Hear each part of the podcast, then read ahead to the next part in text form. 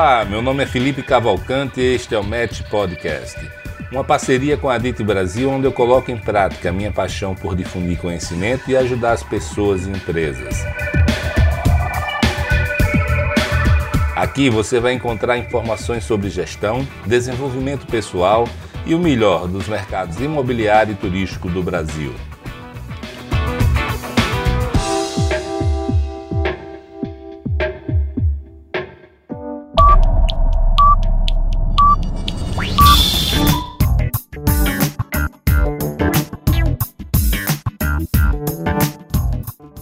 Se você não conhece, a Match Academy tem também uma newsletter chamada Fica a Dica. Ela é semanal e toda segunda-feira nós divulgamos com bastante informação útil, dicas de livros, podcasts, filmes, séries, vídeos, citações, playlists e um texto que eu faço para vocês com muito carinho. Então acesse o site www.matx.com.br e cadastre-se para receber semanalmente a newsletter Fica a Dica.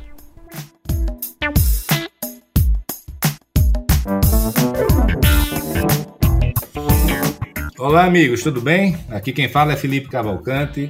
Hoje nós temos um convidado especial, Roberto de Souza, do CTE, Roberto tem sido uma das pessoas mais influentes da construção brasileira nos últimos 30 anos. Me lembro, Roberto, quando eu comecei minha empresa em 95. Né, desde então, eu, o CTE já era uma referência no, no, Brasil. Entre 95 e 2000 aí, a gente ouvia falar muito de vocês, processo de certificação de qualidade. E de lá para cá só fez crescer, né? Então eu queria que você começasse se apresentando, sabe, é, falando quem você é e como é que você chegou aqui. Bom, é, uma boa tarde ou bom dia, depende. Boa noite, boa madrugada. Ou boa noite ou boa madrugada para quem vai estar nos ouvindo aí. O, prazer estar aqui com, com o Felipe, né? Uma honra para nós é, tá, tá, participando aí do programa. Da, é, bom, meu nome é Roberto Souza, sou engenheiro civil, formado pela Escola Politécnica da USP, onde eu fiz o meu mestrado e o doutorado também. É, então, a minha história é assim, é uma jornada de, de voltada na, focada na engenharia civil sempre. Começou no IPT, Instituto de Pesquisas é, Tecnológicas, onde eu trabalhei com pesquisa voltada à qualidade e tecnologia da construção. Fui diretor, fui consultor do, do IPT, pesquisador e também diretor, montei a divisão de edificações lá dentro do IPT passei ali uma jornada durante 10 anos, é, voltada à pesquisa, aí resolvi montar uma empresa de consultoria que foi o CTE, na, no ano de 1990. É, e aí foi, fui trabalhando nessa jornada, muita gente não acreditou nisso, né, porque você montar uma empresa de consultoria é, no setor da construção, ainda voltada para a qualidade, para a tecnologia, para sustentabilidade é algo meio complexo, né? Um setor que era meio caracterizado por é, muito desperdício, artesanal, etc. e tal. É, mas a gente acreditou nesse sonho, né? Tinha um propósito que era é, inspirar mudanças positivas dentro da construção e na sociedade. Focou muito nesse propósito e foi caminhando. Então a minha jornada, minha história é um pouco essa, focada dentro da na construção, acreditando nesse sonho, nesse propósito, e a gente foi é, trabalhando, né? Começamos pequenininhos é, aqui em São Paulo, e aí fomos focando no assunto qualidade e tal, certificação de sistemas, é, sistemas de gestão da qualidade, metodologia japonesa, aí fomos para ISO 9000, e aí depois foi uma, foi progredindo aí. É, a gente pode Roberto, fala, fala para a gente aí, para quem não conhece uh, o CTE, explica para a gente o que é que você faz né? agora e também um pouco da história da, da empresa. Então, tô, começou, começou da seguinte forma, a gente, é, como eu falei, né, em 1990 nós fundamos a, a empresa, eu sou o sócio fundador, é, e nós iniciamos com é, avaliação de desempenho, olha que interessante, né, quando não se falava em desempenho, por quê? Porque o meu trabalho no IPT foi muito avaliação de sistemas construtivos. O CTE, a sigla CTE é Centro de Tecnologia de Edificações. e a gente começou aqui em 90 com a avaliação de desempenho de sistemas construtivos para habitação popular, né? Então, focado nisso. Então, lá no início de 90, a gente começou nisso, mas tinha um problema em 90, que o Brasil não tinha, era a época do Collor, né, que ganhou as eleições, nós não tínhamos política habitacional no, no país, então isso não vingou muito. Os sistemas construtivos inovadores eram muito poucos, é, e, até que tinha algumas iniciativas, mas não tinha, não tinha uma âncora de política habitacional, então isso não tinha consistência. Começamos isso, trabalhamos 90, 91 nessa história de sistemas construtivos, como não tinha, não tinha âncora em política habitacional, isso não vingou muito. Então a gente aí comecei a estudar, falei, bom, onde é que tem outras oportunidades, etc e tal. Entramos em sistemas de gestão da qualidade. A gente percebeu, obviamente, que a construção era artesanal, tinha muito desperdício. Começamos a estudar as metodologias japonesas de qualidade total, é, que estavam sendo aplicadas em outros setores é, industriais, especialmente na indústria automobilística, né, o sistema Toyota de produção, etc. E tal. Falei, bom, como é que isso pode ser aplicado à construção? E a gente desenvolveu uma metodologia focada em empresas construtoras. Então, era sistema de gestão da qualidade para empresas construtoras. Montamos um grupo piloto aqui em São Paulo, em parceria com o Sinduscom. É, fizemos um grupo de 10 empresas, fizemos um, piloto, né? Na verdade, é seria a startup de hoje, né? É, metodologia há, há 25 anos atrás, com a, já com a cabeça da startup. Hoje não existia a palavra na época, né? O conceito da startup, mas o MVP, né? É, o protótipo funcionou. Fizemos o primeiro grupo de 10 empresas, aí veio o segundo grupo em São Paulo, o terceiro, o quarto, aí pulamos para o Rio de Janeiro, Minas, tal, pipa, de repente estava no todo o Brasil, escalou, né? Produto escalou, a metodologia escalou, a gente preparou 1.600 empresas brasileiras para gestão da qualidade, aí veio a ISO 9000, veio o PPQPH e de repente a gente estava no Brasil todo fazendo o sistema de gestão da qualidade. Então isso é um, um, produto importante. A gente ficou a década de 90 todinha trabalhando nessa linha, continuou com avaliação de tecnologia, sistemas construtivos, aí a partir de 90 era uma única unidade de negócios, a gente foi para a área de planejamento e controle de obras, criou uma outra segunda unidade de negócios, continuou com a qualidade, né, que era a de, gerenciamento. De gerenciamento a gente foi para sustentabilidade, que era um outro paradigma muito interessante, também ninguém acreditava, ah, não, a construção é é, é, intrinsecamente predadora do meio ambiente, sustentabilidade não funciona na construção tal. Nós acreditamos nisso, fomos convidados pela Tishman Spire, que é uma incorporadora americana que entrou no Brasil e fazia a certificação LEED né, dos empreendimentos nos Estados Unidos, me chamou falou, oh, eu sou bem conhecido como Bob, né, Bob de Souza.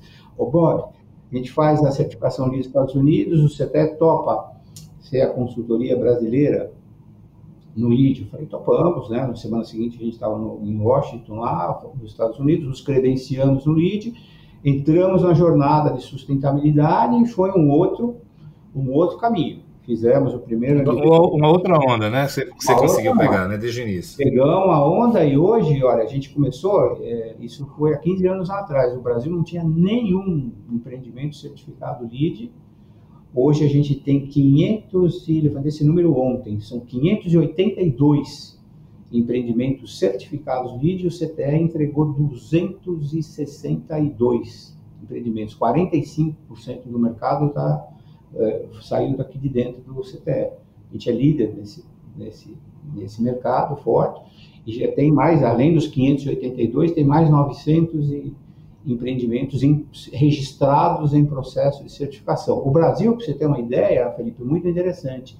Hoje ele é o quarto país no ranking de certificação do sistema LEED. Ele só está atrás dos Estados Unidos, que é o, modelo americano, do Canadá é, e da China. E o, e o, Brasil já é o quarto.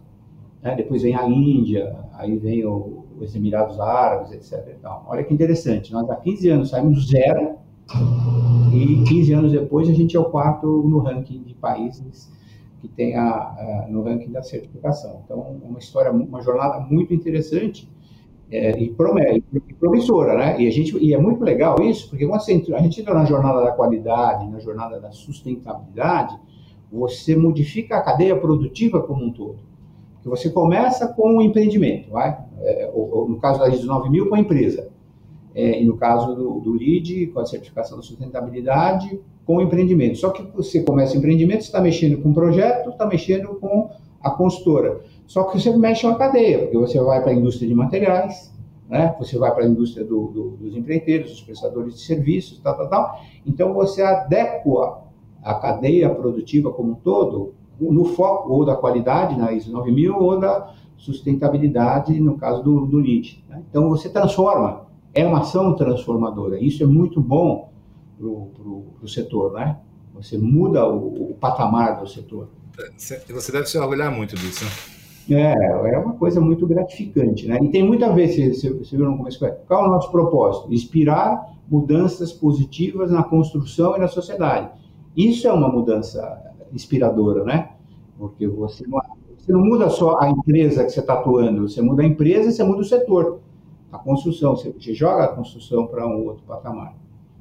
Então, voltando lá, a gente começou com qualidade, foi para gerenciamento, foi para sustentabilidade, Aí a gente foi para a tecnologia da informação e, e, cria o Autodoc, que é uma empresa, hoje, hoje ela, ela é uma unidade, era uma unidade de negócios, e hoje ela é uma empresa do grupo, mas já, já fez o spin-off, é autônoma já. O que, que é o Autodoc? É uma empresa de software, é, a gente olhou o mercado e viu assim, ó, existe uma série de ERPs que fazem é, gestão de administrativa, financeira, contas a pagar, contas a receber, os SAPs da vida, né? E os outros e os outros ERPs. Mas existia um, um espaço, uma carência de aplicativos eh, técnicos, né? Gerenciamento na nuvem de projetos, gerenciamento da, da, da qualidade, inspeção de obras, etc, etc. É, softwares técnicos é, que não existiam, que não eram os RPs. Então a gente entrou nisso, tudo via web, é, tudo via SaaS hoje, né, Software as Service, entrou nesse nicho, desenvolveu, foi desenvolvendo, hoje a gente tem uma software house aqui, né, desenvolvendo sistemas próprios, tudo via, via nuvem, isso escalou, hoje a gente tem 350 mil usuários né, de software, daí de então gerenciamento eletrônico de projetos, inspeção de obras, inspeção da qualidade, entramos em, em acesso a, de obras, né, sistemas de catraca, com IoT, com controle de documentos de empreiteiros dentro da obra. Agora entramos no, no BIM, né? É, repositórios de documentação via, do, de projetos na nuvem com, com o BIM, etc. E, tal, e ocupamos um espaço, a gente é líder de mercado nesse assunto, muito importante. Então, é, é, foi outra jornada. E agora, mais recentemente, a gente entrou na história das tecnologias digitais. Né? No, no, com uma rede que a gente criou, a gente criou o Enredes, que é uma outra unidade de negócio, que são encontros e redes da construção.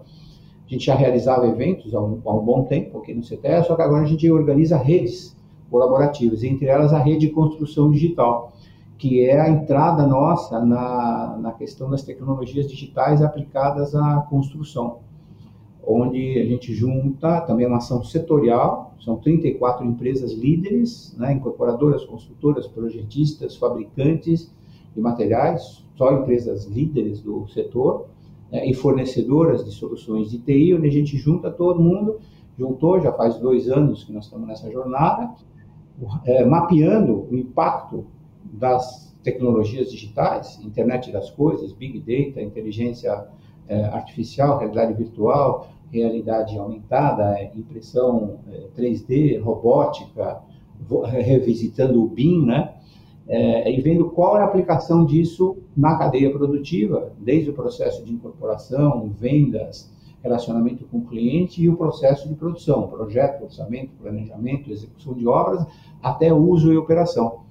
É, vendo dentro desse grupo quem tem tecnologias disponíveis, quando não tem, mapeando as startups, a gente tem 350 startups brasileiras mapeadas, e trabalhando com três ecossistemas internacionais, o Vale do Silício, a China e agora Israel. É, a gente já fez uma missão ao Vale do Silício, outra para a China, antes do, do vírus aí que está agora pegando todo mundo, né? A gente foi ano, ano passado, em outubro, e agora, esse ano, a gente está indo para Israel.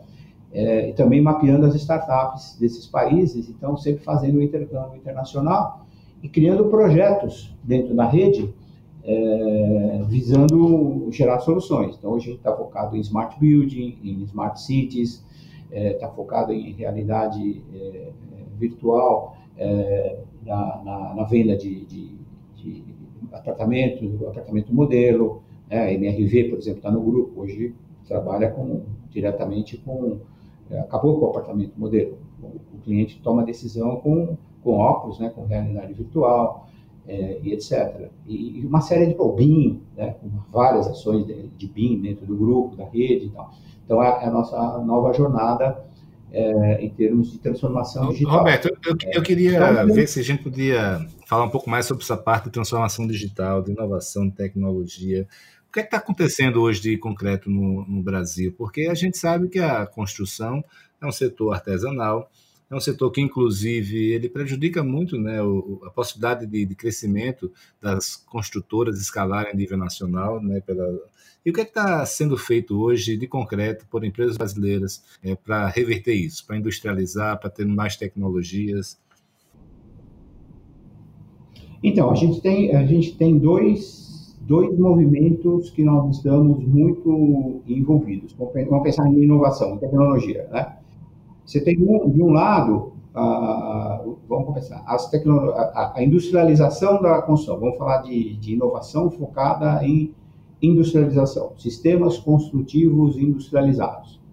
Qual é o, qual é a, qual é o, o viés que está se tomando, né? É, é você possibilitar a, a, construção mais rápida, a construção seca, né? É, via o quê? Via pré-fabricação em concreto, é, estrutura metálica, o steel framing, o wood framing, a construção modular, né, banheiro pronto, é, bloco, é, módulos tridimensionais. Isso está começando a ganhar fôlego. Por que, que está começando a ganhar fôlego? Ah, mas na construção residencial, não, mas em outros tipos de, de obra, hotelaria, né, é, é, fábrica, construção industrial, isso já virou default, né? E tal. Mesmo na construção de, de prédios comerciais, isso já, já, já tem uma escala muito boa. Fachadas pré-fabricadas, a, a, história do drywall, né? Que, que, internacionalmente, nos Estados Unidos, o drywall só tem 120 anos, né? E aqui, só a inovação, drywall, tal, tal, tal. Então, construção é, de edifícios comerciais. Outras tipologias que não as edificações é, habitacionais, já isso já tem uma, uma escala grande. Agora começa também a trabalhar nas, nas habitacionais. Você vai pegar Minha Casa Minha Vida, que, que antes era totalmente é, feito com sistemas construtivos convencionais, né? Eu vou considerar que a alvenaria estrutural já é um convencional. É, hoje já tem é, alguma coisa, boa parte sendo feita em parede de concreto. Já o wood, por incrível que pareça, o wood framing já começa a ser aplicado no Minha Casa Minha Vida, o steel frame, Minha Casa Minha Vida, os pré-fabricados de concreto. Então, começa-se já, a, a, a, até no habitacional, já haver um, um, espaço. Nós temos uma experiência aqui em São Paulo é, para edificação, porque o que está acontecendo no mercado habitacional em São Paulo, não sei te dizer como é que está isso em outras, em outras capitais, outras regiões. Habitação para renda está tomando um volume bastante interessante. Porque ah, habitação para venda, venda, venda, o, brasileiro quer a casa própria, tal, eu acho que isso quer mesmo, né? Mas tem uma, uma parte do, do, do público, primeiro, principalmente a geração mais jovem, da, da, da classe média alta, né, que o cara não está focado em, em, em na posse, né? ele está ele tá focado no uso. Então, ele prefere alugar, porque uma hora, uma hora ele está aqui, ou na região de São Paulo, outra hora ele está na outra, outra hora ele pode estar em Nova York, outra hora ele está na Europa e tal. Então, ele não está muito, muito querendo ter carro e ter apartamento. Isso criou uma janela, né, de, e tem muito executivo que vem para cá, tá, tá, tá, de, de, de eh, habitação para renda. E criou um mercado, obviamente. Então, para renda, veja, a lógica é diferente. Quanto mais rápido você tem o, o a, unidade habitacional pronta, melhor, porque você bota para alugar. Né? E aí a gente tem experiências que a gente está acompanhando em São Paulo que o pessoal está fazendo, tá fazendo, tá fazendo obra em seis meses. O contrato completamente é diferente do paradigma de, de 24 meses de, de, de obra, que é o normal, habitacional. Quando você vai para seis meses, você não consegue fazer no sistema construtivo convencional. Então, nós estamos acompanhando a experiência aqui com seis meses de obra, com um, sistema completamente industrializado. Estrutura metálica, pré-fabricado, banheiro pronto, e tal, tal, tal. Quer dizer que você olha aqui e fala, gente, é, é a engenharia pura, industrializada, fazendo acontecer. É exatamente o contrário do, dos 24 meses. Então você fala, nossa, mas é, é, é, tem, tem, tecnologia brasileira, não é aquela história, ah, falta tecnologia, por isso a gente não faz. Não é essa a questão. Quem impõe a questão tecnológica, quem dá a premissa da tecnologia, é, o, é, é, é, é a questão do, da TIR, a questão da, da, do sistema financeiro. Como é que é a linha do financiamento para aquele tipologia? Se eu vou fazer, vou trabalhar no SFH próprio, com um cliente que paga 30% durante a obra, e não adianta você querer reduzir o prazo para o cara que, que não tem grana, que vai, vai, vai, vai poder pagar em 24 meses 30%. E o resto ele vai financiar, os outros 70% no, no SFH. Aí tudo bem, vai, vai ser o sistema consigo convencional. Não adianta, ah, vou fazer em seis meses. Vai, e daí? O cara não tem a grana. Até porque eu acho, acho que também tem a questão da falta de, de, de padronização né, do alto padrão, do residencial fora do, do social, não? É. É, é, também tem isso, mas, mas eu acho que a questão, a questão central é a questão do financiamento. Não adianta você puxar é, para seis meses, porque o cara não tem os 30% para te dar em seis meses. Você entendeu? Por quê? Porque a consultora, a incorporadora, trabalha com os 30% do cliente. Se ele não tem, não adianta ela fazer. Essa é a questão básica. Por que, que, por que, que o, o, o no renda faz em seis meses? Porque o dinheiro é do investidor, ele que bota a grana, porque ele vai. É, é, é, ele é o proprietário, ele é o owner da história. Então ele bota a grana porque ele vai, ele vai, ele vai, ele vai alugar imóvel para renda, é outra coisa. Depois o cara faz isso, bota tudo dentro de um fundo imobiliário, se, se for uma escala grande, e, e é outra lógica. A TIR, o estudo de viabilidade, a TIR do fundo imobiliário, a lógica financeira para renda é totalmente diferente da venda. Aí faz sentido a industrialização. Então, o que eu estou falando? Eu estou falando da, da sua respondendo a sua pergunta. Como é que está a questão de inovação em termos de tecnologia? O que eu estou sentindo agora, esse assim. Por que, que a gente está olhando aqui? A gente está olhando o seguinte: os próximos seis anos é, vão ser, estão entrando num ciclo virtuoso da construção imobiliária novamente, né? Afundamos, chafurdamos de 2014 até, até 2018, 2017, né? Crise total, né? Várias empresas foram no fundo do poço, algumas sucumbiram, e agora a gente entra no, com, a, com a queda da taxa de juros, é, etc. E tal, a gente vai entrar no ciclo virtuoso. Nesse ciclo virtuoso, a inovação vai aparecer como um diferencial competitivo importante. Dentro da inovação, as tecnologias construtivas inovadoras é, é, vai ser um viés importante e eu já sinto isso, e nós estamos trabalhando com isso é, como um viés importante de diferencial competitivo. Isso de um lado. E de um outro lado, a inovação focada em tecnologias digitais, dentro da sua, da sua, da sua pergunta. Como é que isso está? Tá? Então, do lado da industrialização, eu já comentei um pouco. Steel frame, wood frame, pré-fabricados de concreto, é, fachadas é, pré-fabricadas, a, a, questão das estruturas metálicas, isso vai ter um banheiro pronto, módulos tridimensionais, tudo isso já é, sendo preparado, já, já, com experiências práticas, com a possibilidade boa de escalar. Aí, tecnologias digitais. Tecnologias digitais, o que, que de prático já está? Primeiro, primeiro ponto, o, o resgate e, e, do BIM, o Building Information Modeling. O que, que aconteceu com o BIM? É, se você pegar as empresas construtoras, prestadoras de serviços, uma Rotif, uma Matec, uma Racional, é, empresas desse, desse, desse porte, essas empresas, uma método, né? Essas empresas resolveram a questão do BIM. Porque, veja, o core business dela é a prestação de serviços. Quando ela usa, por que ela usa o BIM e, e, e incorporou o BIM? Porque isso é um diferencial é, é, para o core business dela, que é uma prestação de serviços. Como a, quando ela modela tudo tridimensionalmente, ela consegue substituir uma tecnologia, melhorar o seu custo, ganhar produtividade, e para ela é negócio, está no core business dela. Na construção imobiliária, o que aconteceu? Algumas empresas tentaram, né? A Gafisa, a Debrecht, a Tecnisa, pá, pá, fizeram um movimento com a crise. Todo o investimento que foi feito foi abandonado.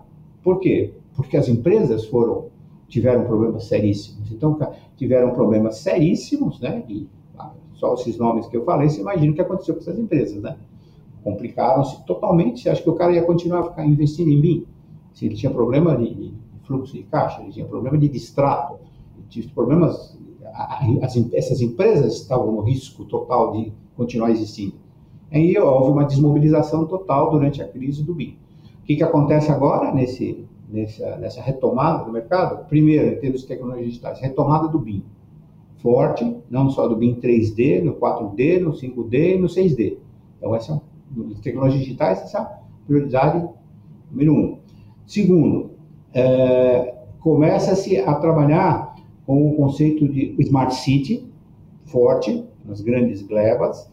É, primeiro, com a história da, da, da, certificação de bairros, cidades sustentáveis, e as Smart Cities como as tecnologias digitais como ferramentas de suporte ao monitoramento das cidades sustentáveis.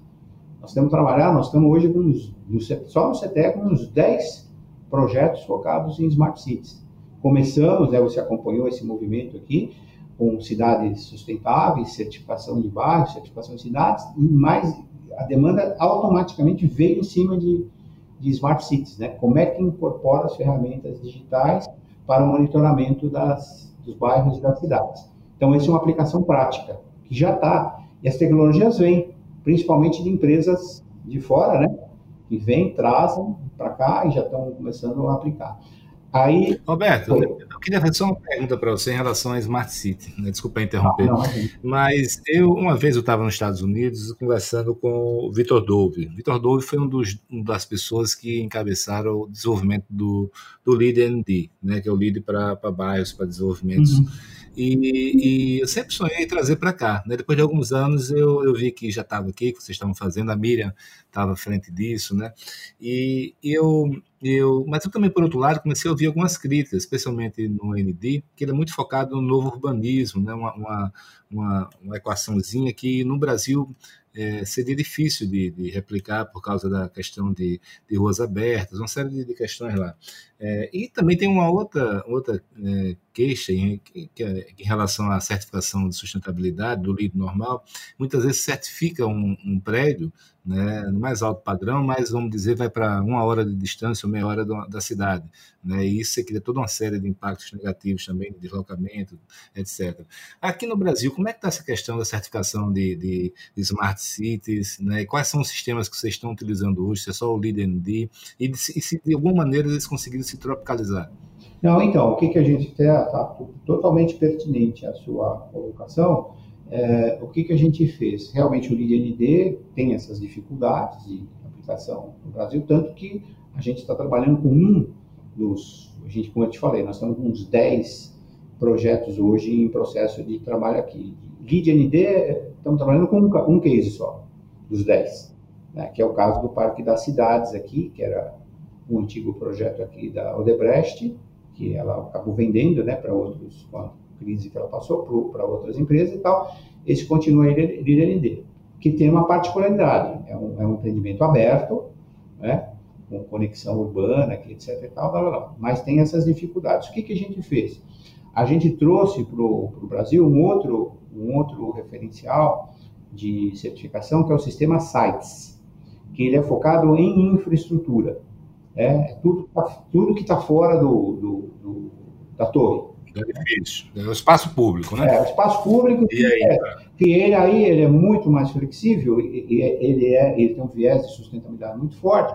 Então, ele se aplica a loteamento, né? ele se aplica a toda a parte de infraestrutura. Então, para você ter uma ideia, é, a gente está hoje, é, no ecossistema site, a gente está trabalhando com loteamento, É, o loteamento pode ser fechado, não tem problema. Nós estamos trabalhando com bairro, bairro planejado. Nós estamos trabalhando até com o empreendimento Minha Casa Minha Vida, né? É, é, na, com a parte de infraestrutura.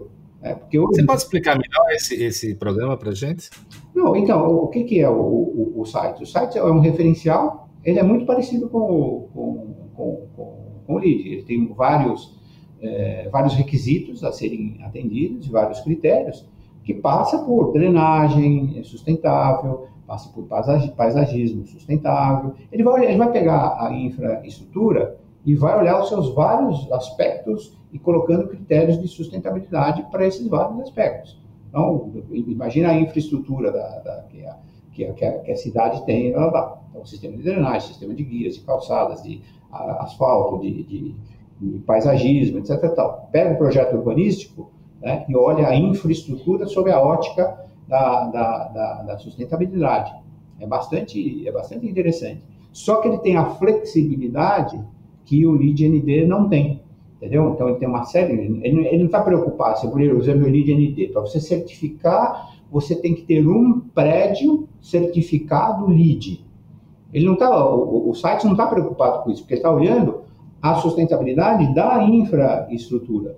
Do, do, então foi uma forma que a gente encontrou e isso flexibilizou e possibilitou. Por que que acontecia com o LEED-ND?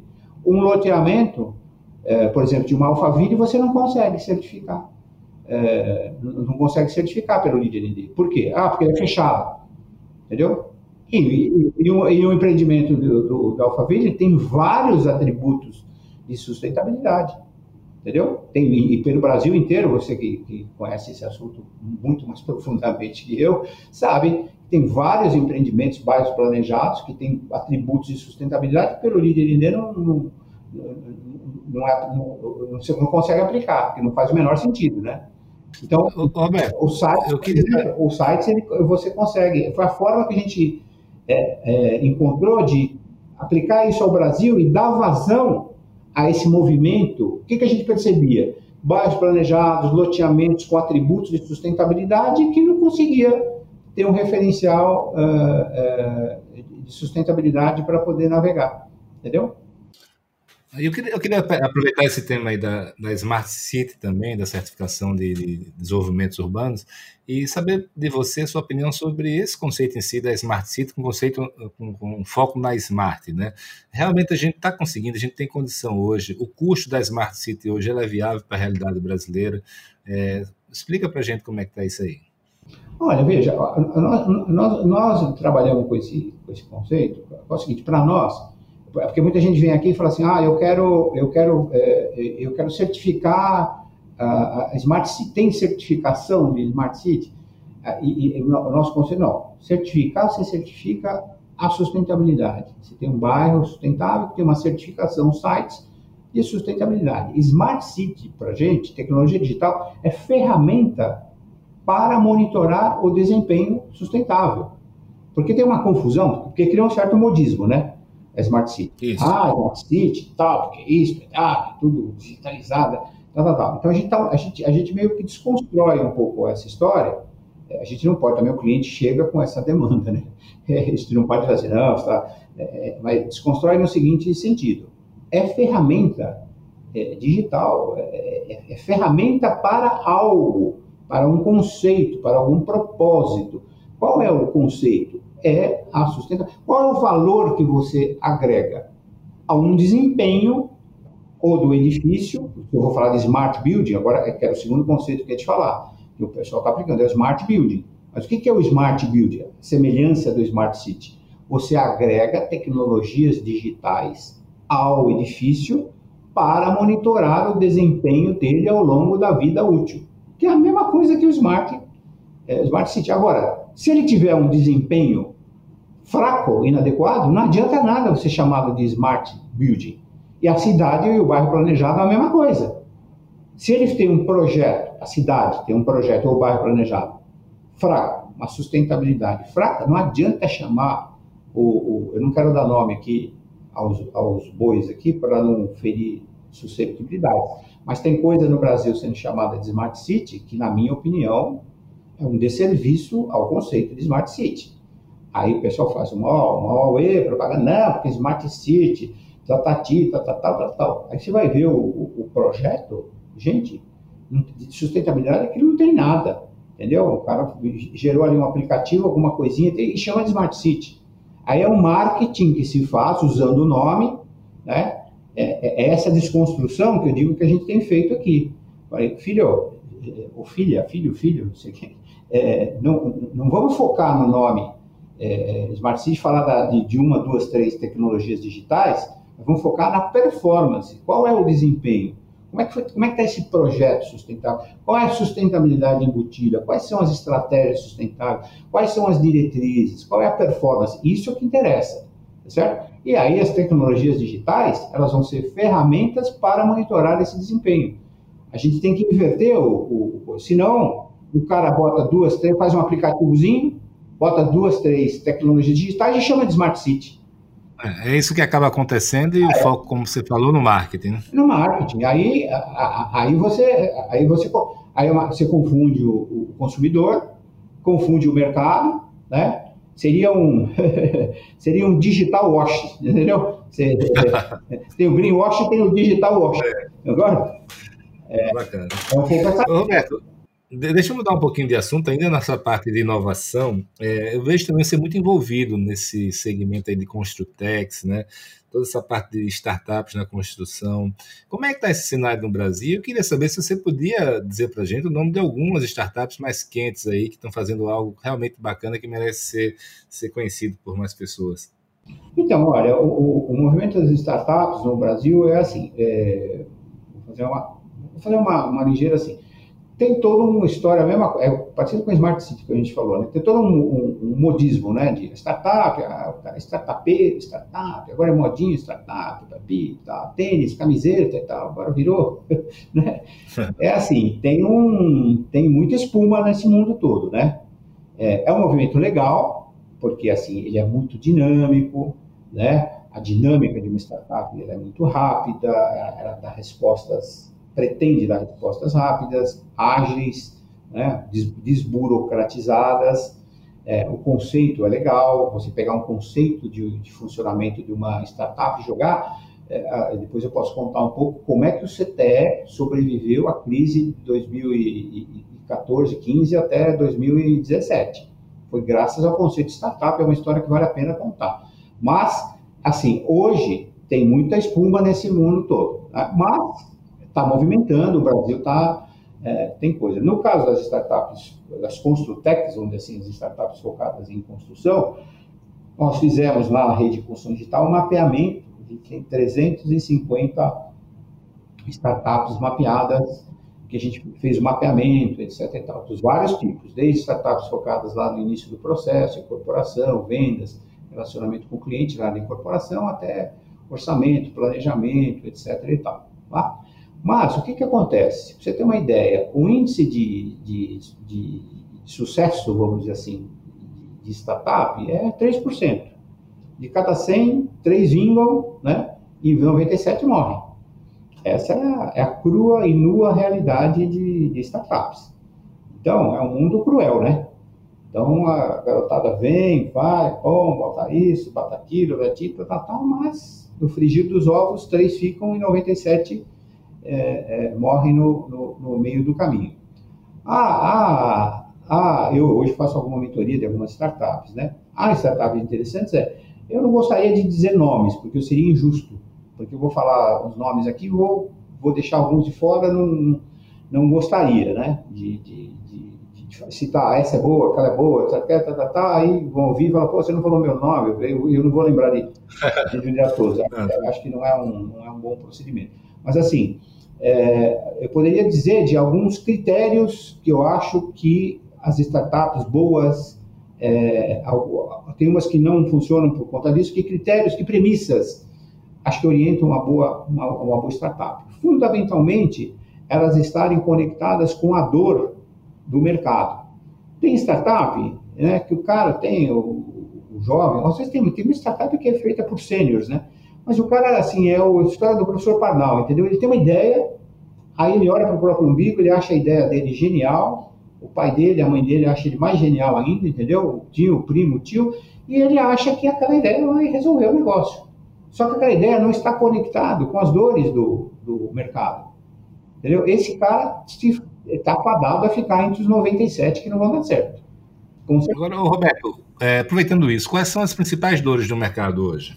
Olha, eu acho que, assim, é, vamos pensar assim, tem dores que são assim, é, é, que está naquele início daquele processo de, de, de incorporação, vendas, locação, né? Então, dizer assim, vamos pegar duas que deram certo, o quinto andar e a loft, né? Que já receberam grandes investimentos aqui. O que, que fez o quinto andar? Ele pegou e entrou na locação de, de imóveis e desburocratizou toda aquela parafernália que é você locar um imóvel no Brasil, né? Que pede o fiador, o, a quinta geração, o Java 4, o contrato disso e daquilo, tal. Você demora, sei lá, semanas muitas vezes para alocar. Ele entrou, fez uma série de. Você consegue locar o, o, o apartamento tudo via digital, entendeu? Uma série de. Então, é uma dor que tinha o consumidor final, de um lado, e o, o dono do apartamento do outro. Ele pegou, entrou é, é, é, simplificou para um lado e para o outro, uma segurança jurídica e etc. e tal, e, e, ele realiza uma série de serviços ele mesmo, via, via o site, e, e simplifica a vida do, do cara que vai alugar e simplifica a vida do cara que vai locar. Funcionou, deu certo, e escalou e hoje está tá praticamente, já, já, já virou unicórnio, entendeu? É uma dor importante. A, a Loft, o que, que fez? Também no começo lá do processo.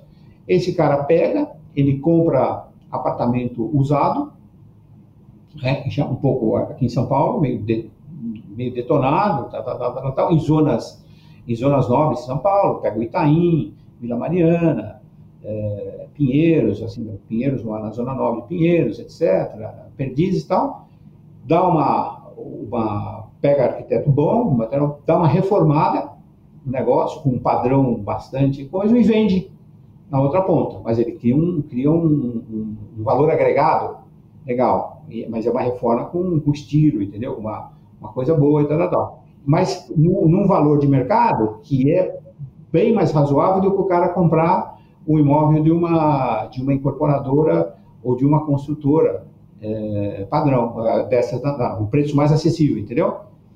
E aí também foi, foi virou, virou unicórnio também. Então, são caras que resolvem dores do consumidor, é, é, é, o, é, o, é o B2C, né? É do consumidor final lá na ponta.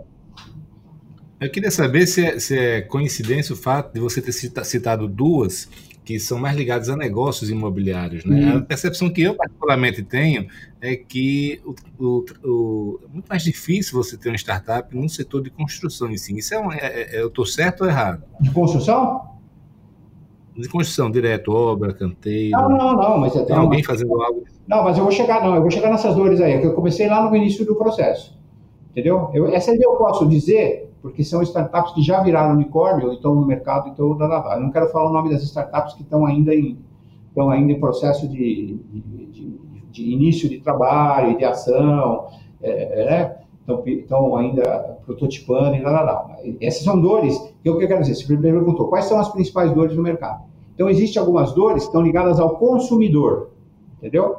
Processo de locação, processo de vendas, etc. e tal, e tem aí um, um espaço. Aí você tem dores, que, que eu ia chegar no que você falou, que estão ligadas à questão de projeto é, e, e, e, construção. Tem, tem, tem, tem, tem dores importantes aí. Né? Então, que dores são essas? Né? É, por exemplo, dores no, focadas no, na questão do acompanhamento de, acompanhamento de obras, né? Dores ligadas a, principalmente, uh, quando a gente fala no, no, no, no, Hoje você tem uma, uma parafernália de coisas, por exemplo. Você pega lá um engenheiro de obra, né? Ele, tá, ele, ele tem uma infinidade de tarefas que ele tem que fazer, porque o diabo, o, o coitado do, do, do, jovem lá, ele tem que gerenciar contratos, ele tem que gerenciar contrato de, de, de empreiteiro, contrato de fornecedor de material, segurança do trabalho, qualidade, medição de obra, é, é, aprovações de não sei das quantas, etc. E tal, o, o, o, financeiro, o andamento do custo, o andamento do prazo e tal. Então, o, o, cara faz tudo mesmo, menos gerenciar a obra em si, do ponto de vista técnico. Entendeu? Então, ele fica internado lá naquele aquele escritório de obra, com um monte de planilha Excel, é o, é o SAP, é o, é o RP que ele usa, etc. e tal, e, e, o, e, o, e o, o canteiro corre solto lá, etc. e tal. Então, tem uma, tem uma dor ali que é focada na, na questão da produção e do acompanhamento de obra, que existe uma oportunidade de vários aplicativos serem desenvolvidos e, e as start, várias startups que estão focadas nisso, e algumas encontraram soluções de parte, outra de outra parte, mas tem a oportunidade de encontrar alguma coisa boa para resolver essa dor do, do, do, do gestor da obra, entendeu? Que juntasse e desse uma ferramenta para esse cara, para ele ter na mão melhor o acompanhamento dessa técnico, dessa, dessa obra, o técnico, juntar o custo com o prazo, com não sei o que, da vida, tá, tá. porque hoje ele fica meio perdido nessa, nessa, nessa história toda. Ele é mais um, um burocrata da obra do que um gestor efetivo da obra, de tanta coisa que está sobrecarrega em cima, em cima do cara, entendeu? Ele, ele, é mais um administrativo, vamos dizer assim, da obra do que, do que de outras coisas, porque é muita, é, muito, é muita coisa acontecendo e com pouco instrumento de controle que ele tem para ele visualizar é, é, e ter na mão eu sempre falei para os engenheiros que trabalhavam comigo e, que é engraçado, eu não sou engenheiro, né, mas eu até 2000 tinha feito 200 obras, né? E lá para cá reduziu, mas, mas o que eu achava engraçado é que eles faziam tudo menos engenharia no canteiro de obras. Eles faziam engenharia de produção, eles faziam é, RH, DP, eles faziam planilhas, menos é, engenharia. Então são, na verdade, administradores né, de, de, de obras. E a, e a faculdade não prepara eles para isso, né? É, é, exatamente o que eu acabei de, te falar. Então, existe, do ponto de vista técnico ali, uma oportunidade, uma dor que, que ninguém ainda encontrou um, um espaço para isso.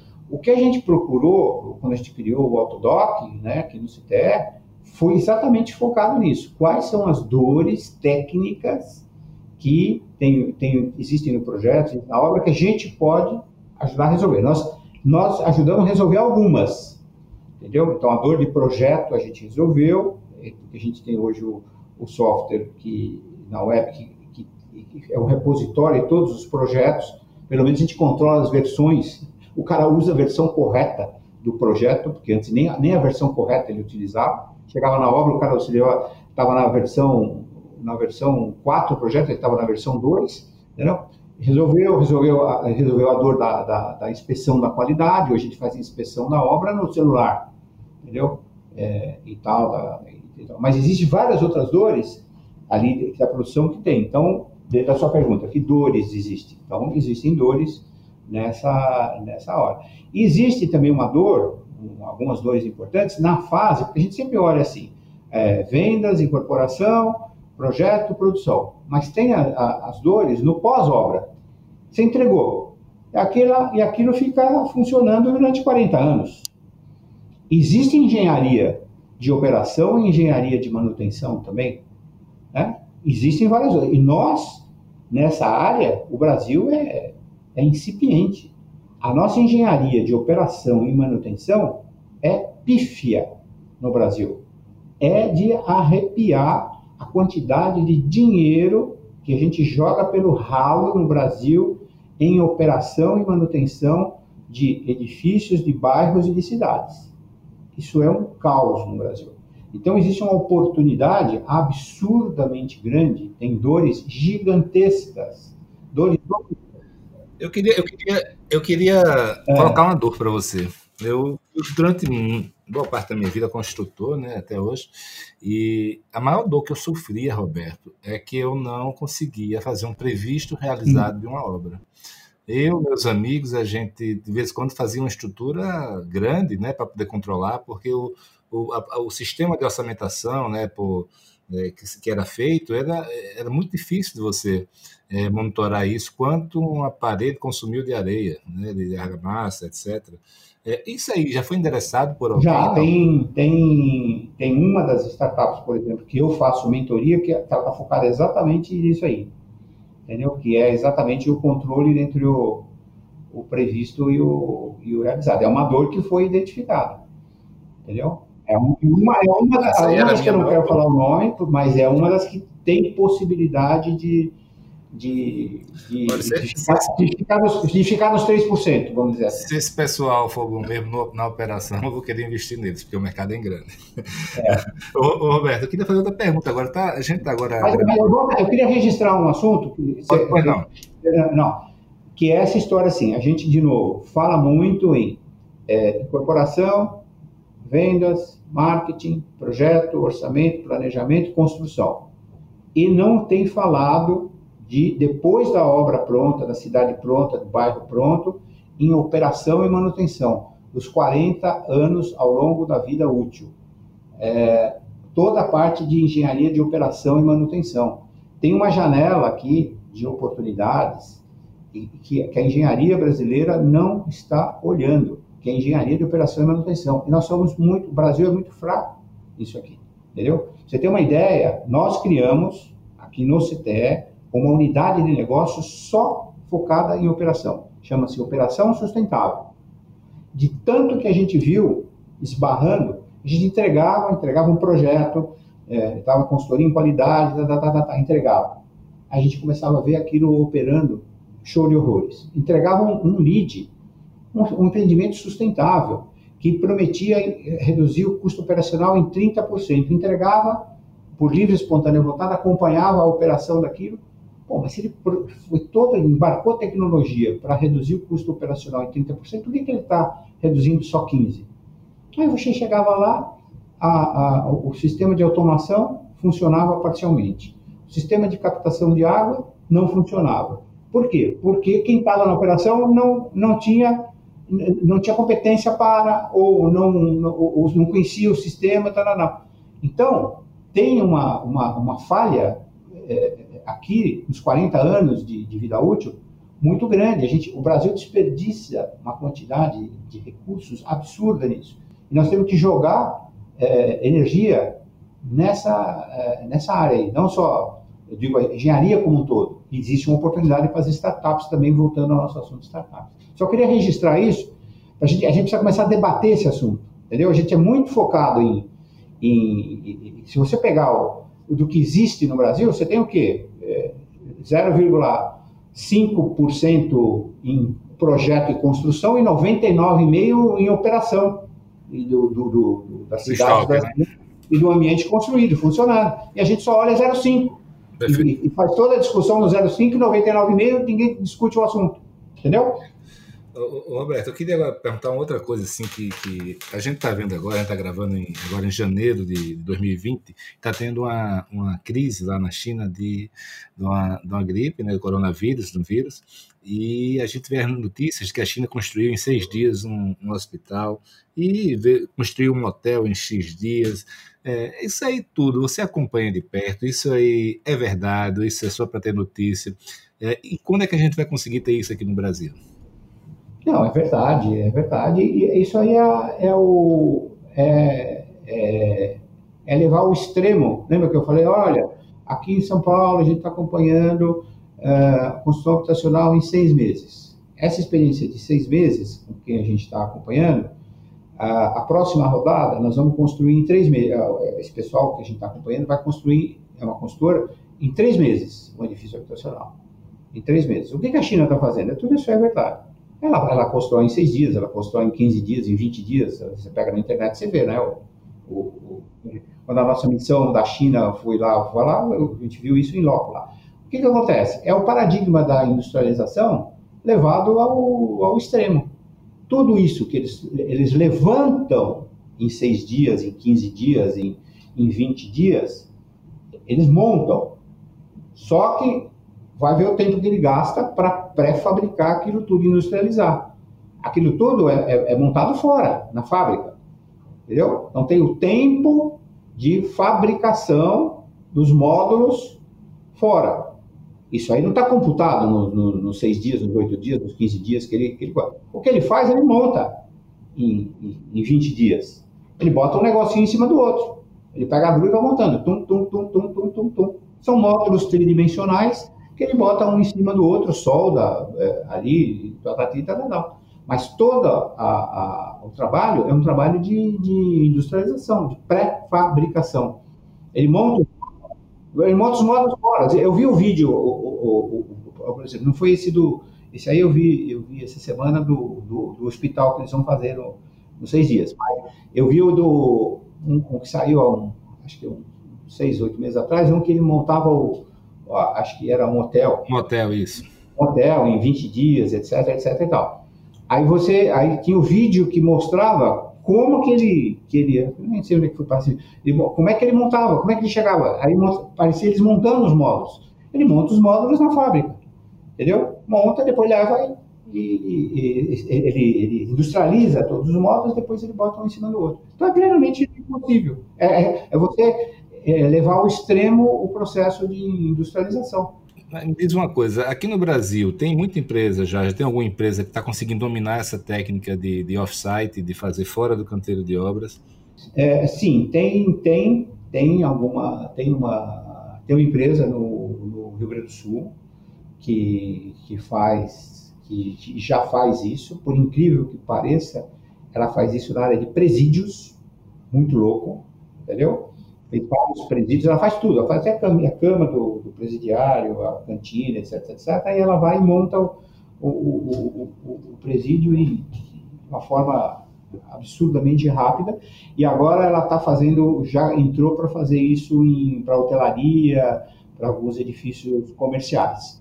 E, e, a ideia dessa, é, é o foco dessa, o, o, tem empresas que fazem isso para banheiro pronto, né? Só para parte e essa empresa que a gente está tem acompanhado aí, que está fazendo seis meses, vai para três meses, a ideia é, é fazer tudo nessa linha aí, no offside, entendeu?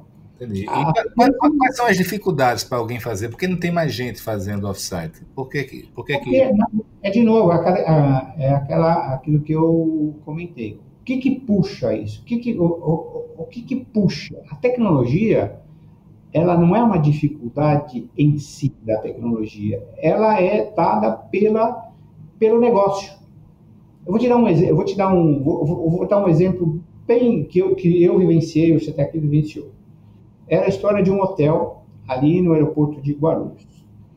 O, o, o pessoal de uma bandeira hoteleira é, chegou aqui, a gente fez em parceria com uma consultora e falou assim, olha, nós vamos precisar construir um hotel aqui, assim, assim, o projeto é esse, esse, esse, esse, juntamos nós e a construtora, então vocês apresentem um plano de ataque com sistema construtivo e tal, vamos lá, apresentamos plano de ataque, 26 meses de obra, sistema convencional. O cara olhou e falou assim, não, vocês não estão entendendo, eu preciso colocar o hotel em operação pelo meu estudo de viabilidade, ele mostrou o estudo de viabilidade dele, e a tiro dele, eu preciso colocar o hotel em operação em 14 meses, é, já com todo o mobiliário é, é, funcionando, etc e tal. Não está entendendo? Pegou, rasgou o negócio falou, não, vocês reinventem um negócio, tal, tal, tal. O que, que a gente pegou? Pegou, começou tudo, né, fora da caixa, estrutura metálica, é, painel é, pré-fabricado, drywall, é, steel deck, banheiro pronto. Então, fizemos uma obra em 12 meses, e, o, e toda a parte de imobiliário, etc, etc, em dois meses. Em 14 meses tal. Por que, que foi? A dificuldade da tecnologia, não. Quem que, quem que, qual a premissa que orientou? O atiro do cara, o estudo de viabilidade do cara, entendeu? Então, se o negócio tem uma premissa, a tecnologia se enquadra. Então você pergunta, por que, que mais pessoas não estão fazendo? Porque os negócios não estão exigindo isso. Quando o negócio, por que, que esse cara está fazendo em seis meses a obra habitacional? Porque o negócio do, é, é de locação, então ele faz em seis meses. Por que, que ele vai fazer em três? Porque vai melhorar o negócio da locação, entendeu? Se o negócio exige, a tecnologia é, se resolve.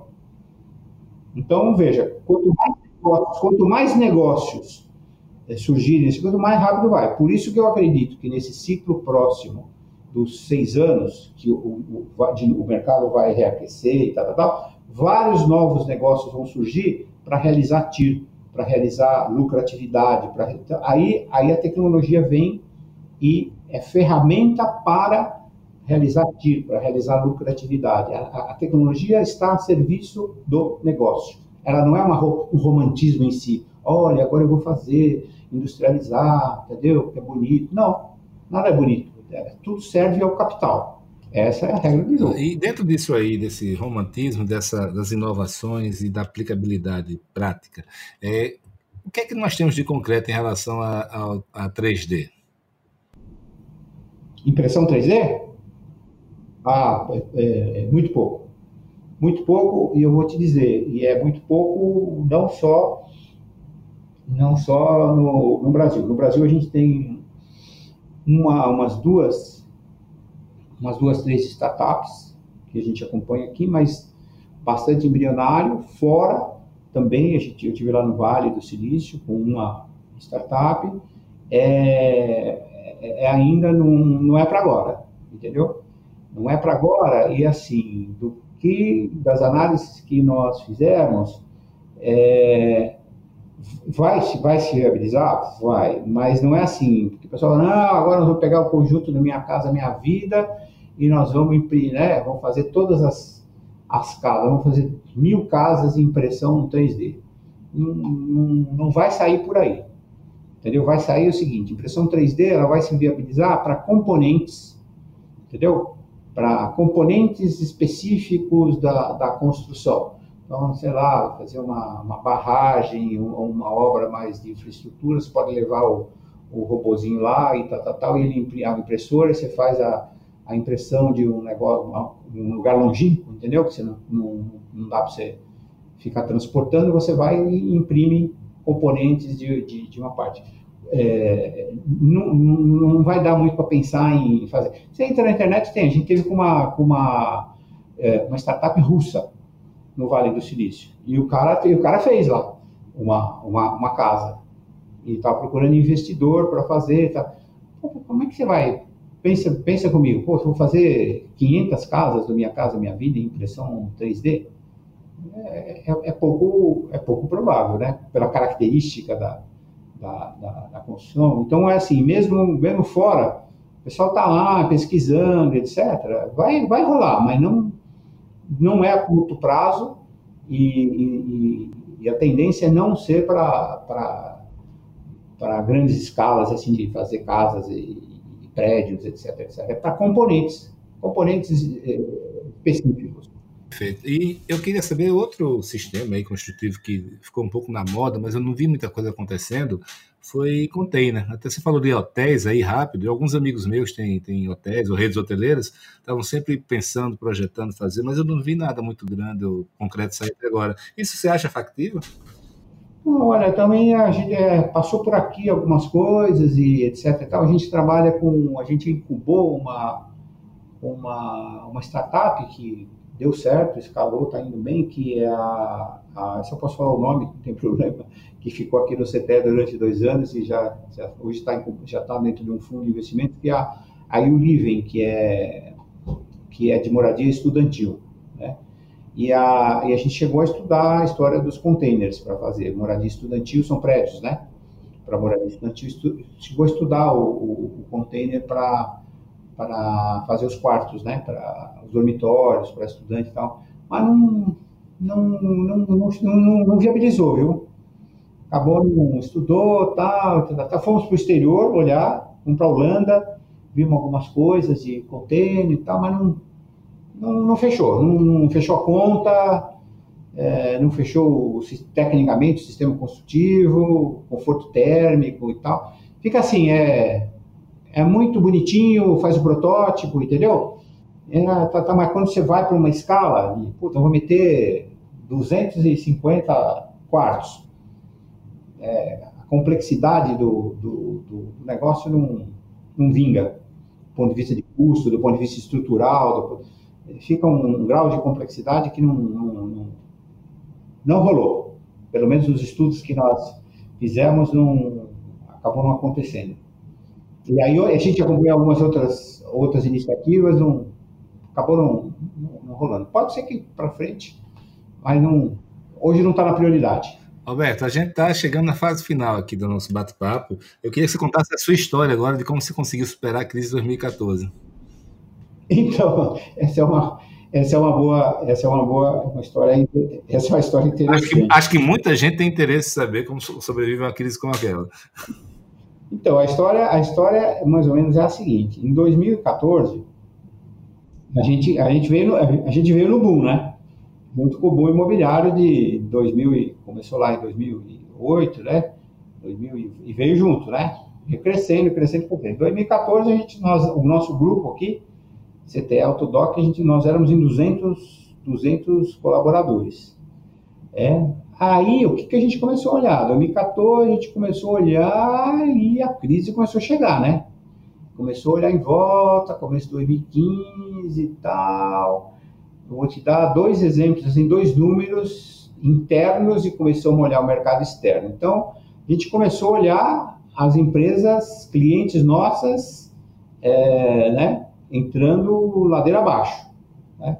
É desagradável falar nomes, mas não, não vou falar genericamente. Incorporadoras é, de capital aberto, né?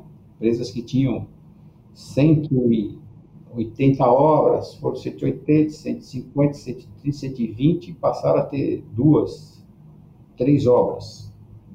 Você sabe, se você pensar bem, você já vai identificar quais nomes que eu estou falando, né? É, né, empresas que capital aberto hoje, 2018, é, são 20% do que eram em 2012. Né? É, algumas fecharam, né? abriram falência e, e fui por aí afora. Então, foi uma, uma, um mercado, o índice de demissão em São Paulo foi de 70% nas incorporadoras e construtoras, demissão de gente. Né? Volume de negócios caiu em 80%. Prestação de serviços, então, virou caos. Escritórios de arquitetura que trabalhavam conosco, líderes, o cara saiu de 120 colaboradores para 8. Né? Teve um parceiro nosso que saiu de 40 para 2. Teve escritório que fechou. É, é, empreiteiro. Então, quando, quando a gente começou a olhar tudo aquilo, eu falei, não, nós somos 200, nós vamos, nós vamos reduzir para 20 para 30, né? Então, é, nós estávamos com 25 anos de, de empresa. Aí pensei com os meus botões, cara, 25 anos de trabalho é, para construir isso aqui tudo, né? Nós vamos virar pó, literalmente. Nessa altura, vou te dar dois exemplos de números, né? Nós tínhamos na unidade de gerenciamento, eu tinha 10 obras em gerenciamento. Quem nos contratava? Os fundos de investimento. Então, a gente trabalhava para Brookfield, tipo Pátria, para Blackstone, tal, obra, fundos que nos contratavam, cara investia em SPS, ou as incorporadoras, ficava sócio da SPE, como esses fundos não têm braço técnico, eles contratavam para gerenciar as obras. Então a gente tinha shopping center, eh, centro de logística, várias obras. Aí esses fundos viram para nós e falaram assim, olha, Bob, não vou botar mais nenhum tostão em SPE, o que, que ele está me dizendo? Você não vai ter mais nenhuma obra para gerenciar. Aí eu olho todas essas obras da gente, vai, bom, essas obras vão acabar, vou demitir todo mundo, a nossa área de gerenciamento vai, vai para zero, né? Então, o que, que eu vou fazer, né? Vai, essa, essa área vai, vai, se não acabar, vai virar, vai, vai, vai enxugar uns 80%. Na área do LEED, certificação LEED, você tem uma ideia, é, ali nos anos 2012, 10, 11, 12, é, 13, entravam no Brasil, eram registrados 160, 170, 180 empreendimentos por ano. Né? Pega 160, eu tinha 30% no mercado, então eu capturava o quê? 50 contratos ano. Esse número cai para. É, deixa eu ver, cai para 10, 16, depois eu capturo 9, 3 vezes 6, peraí, 3, 7, cai mais ou menos para. No limite, ele cai para 30. Ele cai de 180 para 30. Faz assim, derrocada total. Então eu capturava 50, 30% de 30, eu capturo 9. Então você imagina. Olha os números: de 50 projetos para 9, de, de, de gerenciamento para praticamente zero. Quando eu comecei a olhar isso tudo, eu falei, bom, vou virar pó, né? Aí eu falei, bom, caramba, não, não, dá para acontecer isso. Então eu falei, eu tenho que sair da caixa. Nessa altura do campeonato, eu falei assim, eu preciso, eu preciso entrar no processo de estudo do que é inovação. Inovação, inovação, comecei a estudar inovação, inovação, inovação, para cá, para lá, o que, que é essa história. Eu falei, a saída vai ser pensar fora da caixa e focar em inovação.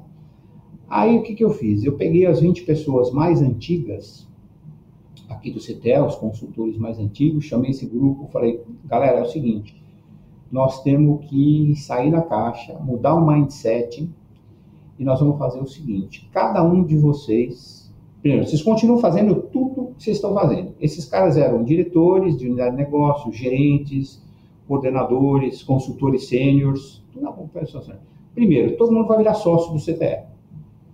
Primeira providência, tá? Todo mundo vai se associar, vai virar sócio.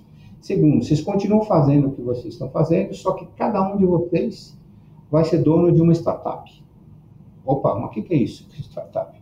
Vai ser dono de, um, de uma nova empresa, né? uma startup, e nós vamos criar um, um ecossistema chamado de empreendedorismo corporativo e inovação. Então, cada um de vocês, nós vamos ter que identificar oportunidades de negócio nesse novo ambiente de crise, novas oportunidades de negócio, vocês vão dedicar 70% do tempo de vocês ao que vocês estão fazendo hoje e 30% a prospectar, desenvolver novos produtos e conversar com o cliente, ver novas necessidades e criar, criar novas empresas, startups, espírito startup. E aí começamos a estudar, trazendo gente de, do, do, do Endeavor, gente de empreendedorismo, gente de, de startup, etc., cara que estava estudando inovação e bombardear a galera. Criamos um ecossistema, todo mundo com meta de desenvolver novo produto e começamos a criar. Então, por exemplo, vou dar dois exemplos é, só para você entender a lógica. Fundo de investimento. Vamos conversar com os fundos. Ah, vocês não vão mais botar dinheiro em novas obras? O que, que vocês vão fazer com, com o dinheiro de vocês? Vocês vão ficar parados. Ah, a gente vai comprar ativo pronto e performado. Ah, é? Ah, bom, ativo pronto e performado? Então, vocês que, que, esse cara está me dizendo? Qual a dor que esse cara tem?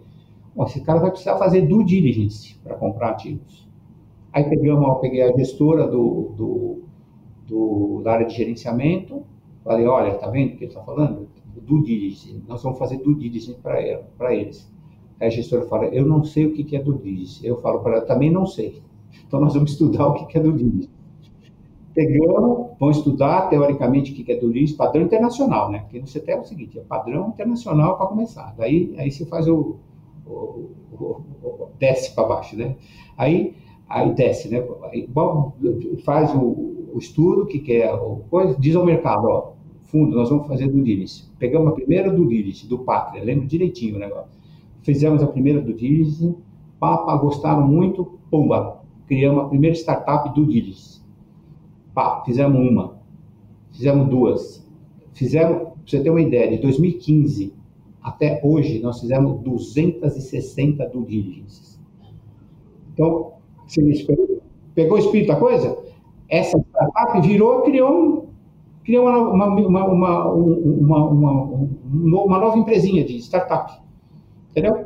Aí esses fundos começaram a comprar ativos. Compra ativo, compra um, compra dois, compra três, compra quatro, blá, blá, blá, blá. Aí fica um monte de ativos no fundo. Não sabe fazer gestão de ativos, ou faz de uma forma um pouco amadora. O que, que a gente fez? Começamos a fazer gestão de ativos para os fundos, novas receitas. Entendeu? Aí, ainda na área de gerenciamento, começamos a fazer planejamento e controle de obras para a consultora, monitoramento de obras para a incorporadora. Aí, tudo aquilo, a gente fazia gerenciamento e começou a fazer outras coisas, vistoria de obras. Começou a criar várias vários novos negócios dentro. Aí na área do, do, do, do lead lá, que eu te falei, começou a cair lead, a Miriam, por exemplo, que você conhece, ela apartou e falou assim, Miriam, vem cá, vamos, vamos, vamos sair da escala da, do prédio, vamos fazer, vamos trabalhar na escala do bairro, do urbanismo. Criou a área do a startup de, de bairro planejado, que depois virou Smart City. Aí criamos aquela área que eu te falei de operação sustentável. Aí criamos uma outra startup de inovação, de tecnologias construtivas. Aí o que que fez? Uma, uma startup sobre norma de desempenho.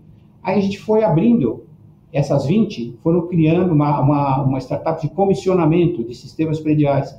Eu fui criando novas novas e pequenas startups, gerando receitas novas que não tinham a ver com os antigos negócios. Aqueles antigos negócios continuaram operando numa escala bem menor, porque os negócios diminuíram, só que eu criei novos negócios e tal. Bom, resultado dessa história. Terminou agora, o ano de 2000 e, e, no ano de 2018, né, para 19, nós éramos, terminou 2019, de 200 que nós éramos, nós somos em 210. A gente atravessou a crise, ganhamos dinheiro? Nada. Trocamos seis por meia dúzia durante quatro anos. Entrou, saiu, entrou, saiu. Não tomou um, um, um tostão em, em banco, nada, mas não desmobilizou, assim, o, o, número de colaboradores a gente manteve, as competências essenciais nós mantivemos e o número de colaboradores a gente manteve. A gente não entrou na onda de, de todo mundo entrou de passar de é, se a gente entrasse na mesma onda, a gente hoje passaria de 200 para 20, 20 para 30 Não, pessoas. Foi fantástico isso aí. De 200 para 210. Graças a quê? A esse ecossistema de empreendedorismo corporativo e inovação com esse, com esse viés da startup e de inovação, empreendedorismo, pensar fora da caixa, mudança de mindset. Show de bola, meu amigo. Show de bola. Metas com objetivo, tudo monitorado. O cara tinha que ter cumprir meta, objetivo, qual é o número de, de produtos novos, quantos produtos novos você desenvolveu, valida o produto, prototipa, se, se, se, se errar, muda o produto, pode errar, pode mudar, pode fazer, mas tem que fazer. Né? Aí criou o ecossistema, aí era monitorado com meta todo mês, fazia evento, trazia cara de fora para falar e tal, tal, tal, tal ia para evento. Criou um, um, negócio de altamente. E mudamos de escritório. Você, quando você vem a São Paulo, você precisa visitar nosso novo Não, escritório. Fantástico. Eu fiquei com vontade mesmo. Fiquei com vontade mesmo. Não, você vai ficar surpreso com o que você vê aqui. E hoje tem a cara do, tem a cara do que eu estou te falando. É um escritório modelo é, padrão Google, porque a gente fez a consultoria dos oito escritórios da Google no Brasil. E aí a gente fez um escritório padrão Google, com os projetistas da Google e tal. Então hoje a cara dele é inovação e sustentabilidade. Ele reflete essa cara de, de, de tudo que nós falamos aqui. Inovação e sustentabilidade, modelo com que mais, a mais top de linha de, de, de sustentabilidade, com, refletindo a nossa cara. Hoje a gente mora no que a gente vende. Roberto, a gente vai precisar terminar. O papo está muito bom. Né? Acho que, que realmente eu queria dar parabéns para você. Acho que você merece é, todo o nosso reconhecimento por tudo que você tem feito aí pelo setor. Acho que realmente você deve ser orgulhado do que tem feito. É, e eu, eu e não é exagero dizer que você deixou seu, seu legado aí não com, no setor da construção brasileira. Parabéns por tudo, viu? Valeu. E assim, eu, eu, espero que nas próximas décadas aí você continue tão jovem e inovador como você tem sido nas últimas. Valeu, grande abraço. Então, tá bom, um grande abraço. Prazer em, em, em, falar com você e com todo o pessoal que vai nos ouvir aí. Estamos à disposição aqui, vindo a São Paulo. Convido todos que forem ouvir, venham nos visitar aqui, São Paulo. Abraço.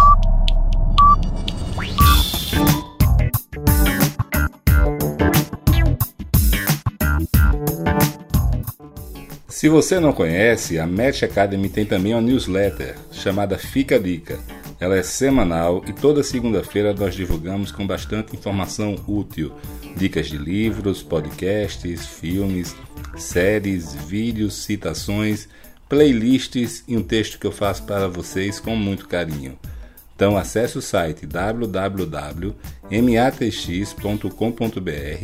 e cadastre-se para receber semanalmente a newsletter Fica a Dica.